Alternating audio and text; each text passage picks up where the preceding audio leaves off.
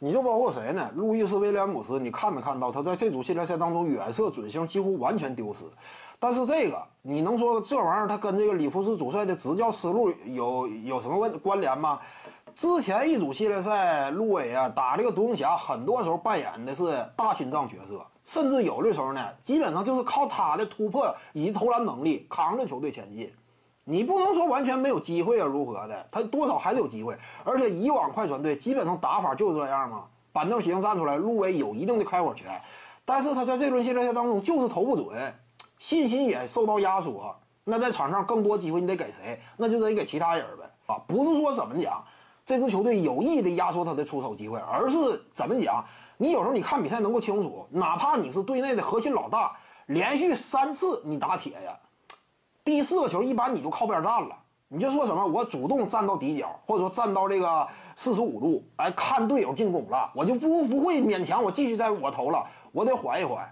那你像路威这种啊，这场比赛这组系列赛你总是远射打铁，那就不给你主动进攻，你自己往往也是什么主动往后退了，让其他队友去分担，因此出手次数才会出现缩水，有时候就是这样。那你说，你以这组系列赛为例，路威防守端被爆这是正常的。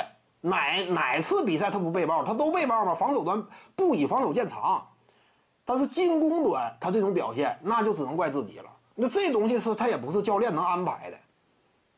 其实路威他很多机会他是有的，以他的能力，按照以往的实力的话，不至于投成这样。他稍微投的好点或者说他跟哈雷尔呢，就是打的稍微符合之前的预期。你不能讲这都是因为呃掘金队他防守策略导致的，你策略啥呀？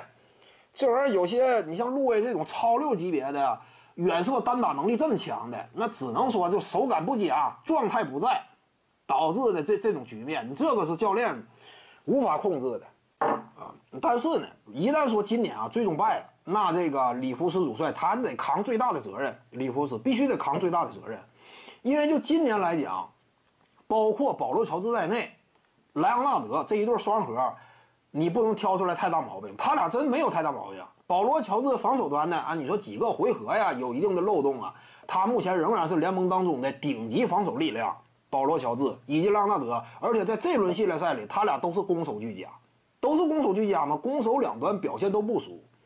你看这种情况之下，如果说最终败了，远远低于外界预期，你不能把锅甩给爵士球员嘛？路易斯·威廉姆斯总共七八百万的合同，你不可能要求他太多。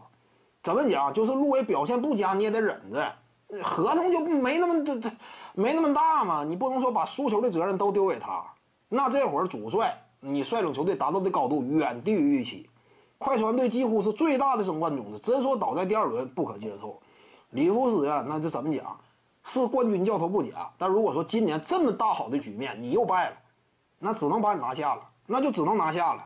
徐静宇的八堂表达课在喜马拉雅平台已经同步上线了，在专辑页面下您就可以找到它了。